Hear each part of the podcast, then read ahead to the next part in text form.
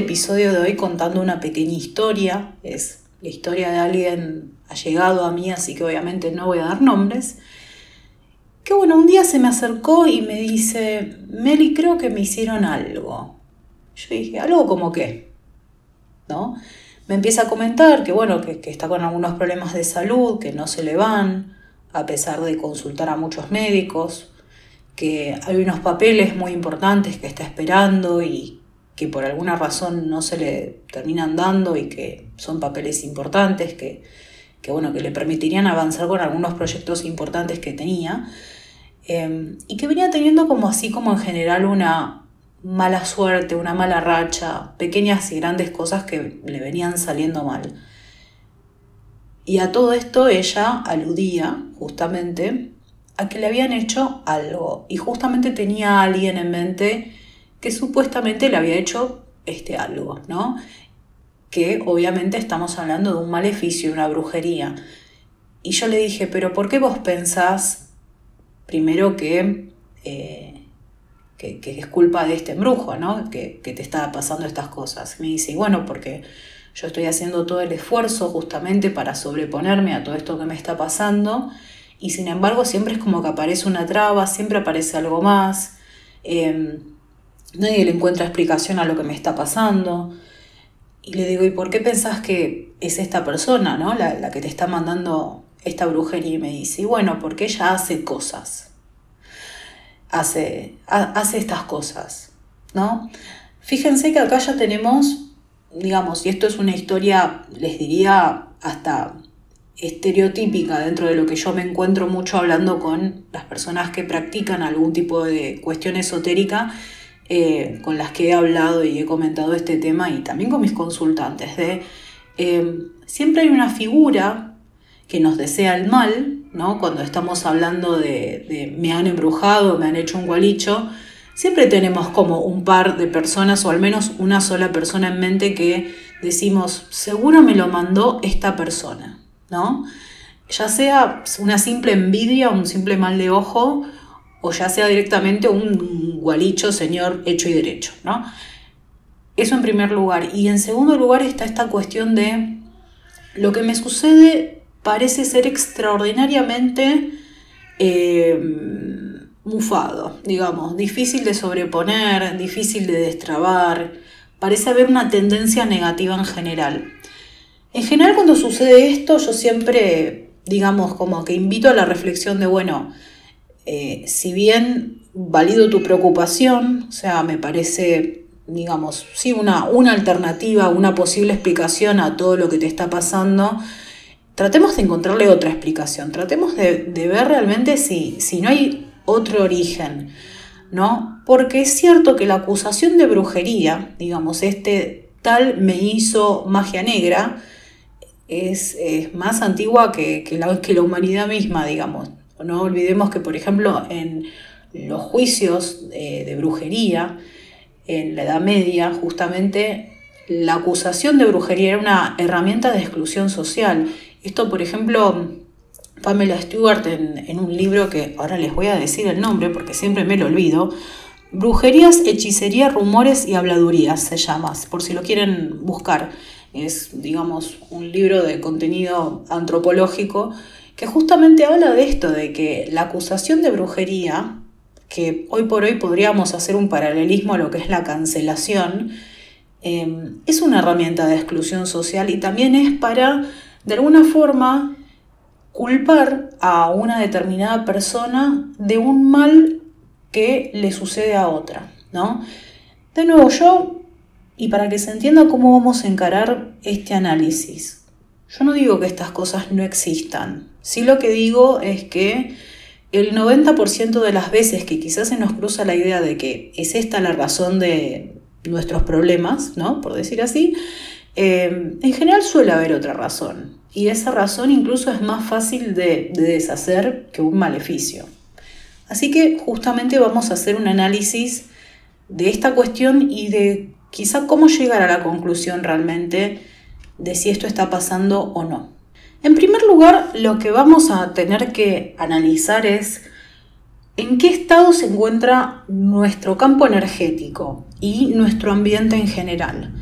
Porque es cierto que tanto nuestros, los ambientes que normalmente eh, residimos y también el estado de nuestra vibración energética en general va a influenciar sobre las cosas que nos suceden. Sí, esto es, eh, digamos, según los siete principios que podemos encontrar en el Kibalión, la ley de vibración. Vibración afín atrae a vibración afín. ¿sí?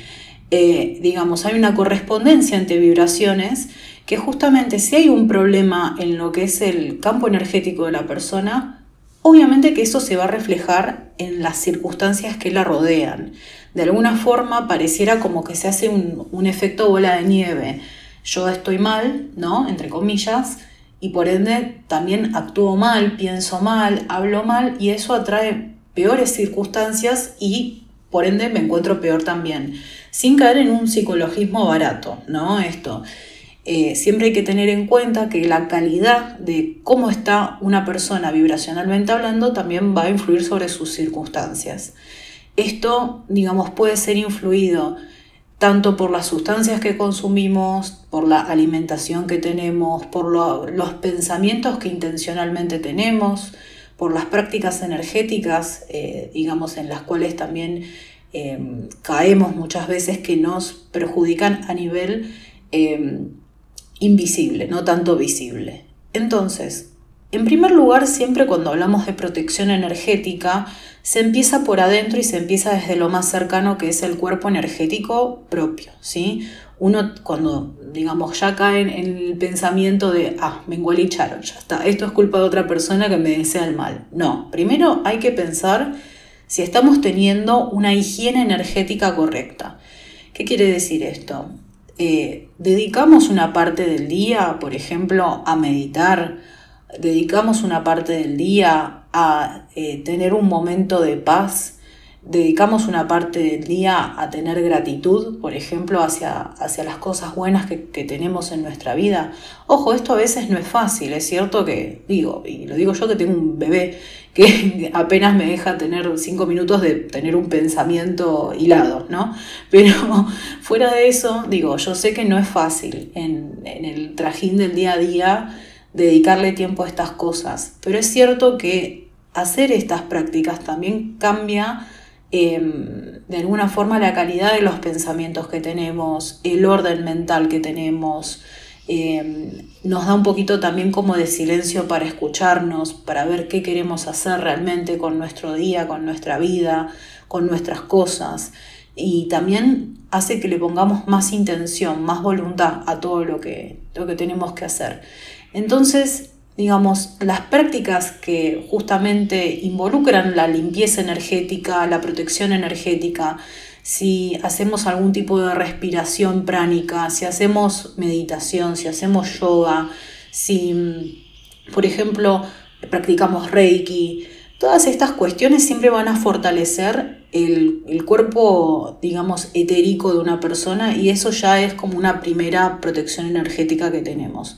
Cuando la persona la está pasando mal, obviamente que la energía se debilita. Y esto de nuevo, en la vida nos pasan cosas, tenemos momentos de fortaleza y tenemos momentos de debilidad. Si estamos en un momento de debilidad, hay que justamente hacer más énfasis en estas prácticas para protegernos. ¿no? Después también hay que prestar atención, como dice la ley del mentalismo, a lo que pensamos, a lo que estamos creando, porque es cierto que muchas veces estas circunstancias adversas que, estamos atrayendo, em, de alguna forma las estamos trayendo nosotros. Dion Fortune en su libro de autodefensa psíquica, que es un clásico de, digamos, de todos estos temas, eh, dice algo que es muy gracioso, que es, en realidad la gente la mayoría de las veces se embruja a sí misma. Digamos, no, no, no es alguien externo, sino que es eh, justamente nuestro saboteador interno el que nos está embrujando. Así que, mm, digamos, acá también justamente por eso hay que tener mucha conciencia y mucha autopercepción antes quizá de pensar en una causa externa, ¿sí? Tengamos también en cuenta que, que, dentro del campo energético de una persona está la tela búdica. La tela búdica es como una suerte de filtro que está entre mi energía y la energía externa, que justamente eh, funciona como de eh, mediador entre mi energía y la energía externa. Digamos, es como el separador, es el límite. Eh, la, tela, la, tela, búdica se puede agujerear por muchas razones. por ejemplo, el abuso de sustancias agujerea la tela búdica. También, por ejemplo, los pensamientos muy violentos también agujerean la tela búdica. En metafísica hay ejercicios para sellar la, la tela búdica, justamente porque bueno, se nos puede escapar un tiro o podemos estar teniendo un periodo de abuso de sustancias justamente que, que haga que necesitemos este tipo de energía, ¿no? Así que eso también hay que tenerlo en cuenta porque si la tela búdica está vulnerada, también somos más vulnerables a cualquier tipo de influencia negativa externa, que de nuevo no va a ser nada que no sea afín a lo que realmente está en nuestro campo energético, porque como les digo, energía afín atrae energía afín en, este tipo de cuestiones. Eso eh, en primer lugar. En segundo lugar, muchas veces puede ser que nuestra energía esté íntegra, pero la energía de los ambientes en los cuales estamos, ya sea por ejemplo en nuestro lugar de trabajo, nuestra casa, la casa de alguien a quien frecuentamos, que tenga sus propias, por ejemplo, energías, entidades, eh, digamos que haya alguien que sí que trabaja con este tipo de energías, no necesariamente en ese lugar, pero sí en algún lugar muy cercano, y que esto indirectamente nos perjudique. ¿sí? Em, para protegernos de estas cuestiones, además de, como les digo, eh, tener una autoconciencia energética también está bueno. Por ejemplo, acá sí adoptar algún tipo de herramienta mágica que nos funcione de protección. Por ejemplo, en metafísica utilizamos oraciones a San Miguel. Sí, siempre el poder de la oración es, es, es muy fuerte y en particular la práctica mágica que nosotras y nosotros elijamos siempre va a tener algún tipo de herramienta de protección, porque justamente la protección energética y la protección psíquica son una parte integral de básicamente eh, todas las ramas de la magia. ¿sí? Así que bueno, en el caso de la metafísica, como les decía, se utiliza invocaciones a San Miguel, Rayo Azul, etc. Y otro tipo de herramientas también que bueno, no van al caso de, de este episodio. Pero digamos, acá como ven pueden haber muchas influencias y todavía no llegamos a que alguien nos esté deseando el mal, ¿no? Puede haber muchas realmente influencias de tanto el ambiente como también de nosotros mismos eh, sobre nuestras circunstancias. Ahora bien, ¿cómo sé yo si alguien me hizo un trabajo, así hablando mal y pronto, no es fácil porque muchas veces se requiere una herramienta de clarividencia justamente para ver si este trabajo fue realizado o no y acá es cuando caemos en la chantajeada. Porque por ejemplo esta persona que yo les contaba al principio me comentó que había consultado con un brujo, a ver si efectivamente esta persona que ella tenía en mente le estaba haciendo una brujería y que el brujo le quiso cobrar, no sé, como 1.500 dólares para hacerle una, una limpieza y le dijo, si vos no te la haces, te va a seguir yendo mal, tu vida va a seguir siendo un desastre. Acá ustedes ven, digo, es muy clara la, la coerción y también en la situación de aprovecharse de alguien que está en una situación de angustia, de necesidad, de no saber qué hacer. Acá es cuando, en general, eh, aparece alguien que se quiere abusar de esa situación, ¿no? Entonces, si van a consultar con alguien que hace limpiezas, alguien que hace equilibración de la energía, em, traten de que sea alguien recomendado, que sea alguien de, como, entre comillas, de confianza o mínimo que haya trabajado con alguien que ustedes conocen, ¿sí? Y que haya tenido buenos resultados. Y que no tenga un discurso de esto, si vos no te lo haces, eh, te va a ir mal para siempre, porque esto no es verdad, ¿sí? Eh, creo que hasta con la peor de las maldiciones encima se puede siempre hacer algo al respecto, sin que nadie nos venga a ayudar. Pero, mm, digamos, teniendo en cuenta esto, em, siempre eh, hay que fijarse lo siguiente, y esto eh, lo hablaba un autor que ahora no me sale el nombre, pero le dediqué un episodio hace un tiempo atrás, em, que decía, justamente a veces la sugestión de me hicieron un embrujo, es más fuerte que el embrujo en sí. Supónganse, ¿no? Que yo agarro y en la puerta de la casa de alguien dejo, bueno, una gallina decapitada eh, en medio de un pentagrama escrito con sangre y alrededor un par de velas negras, ¿no? Obviamente que es una imagen un poco fuerte y la persona va a abrir la puerta y va a ver eso y va a decir, pucha, ¿qué, qué me hicieron, no? Y yo creo que esa sugestión justamente de, uy, me hicieron algo, es peor que el embrujo en sí, porque justamente vamos a empezar a esperar que nos pasen cosas malas. Ahí es donde justamente la, la ley del mentalismo empieza a actuar en contra nuestro. Por otro lado, si efectivamente nos han hecho algo, tengan en cuenta que si justamente, volviendo a lo que hablábamos al principio, si nuestra integridad energética es buena, Em, la gran mayoría de las veces no nos van a llegar las cosas que, entre comillas, nos manden, nos hagan. Quizá aprovechando un momento en el cual sí que estamos muy mal o que estamos muy angustiados o que estamos pasando por adversidades, sí puede ser que estemos más vulnerables a ese tipo de cuestiones, pero porque justamente estamos en un momento en el cual quizá nos cuesta sostener nuestra integridad energética, ¿sí?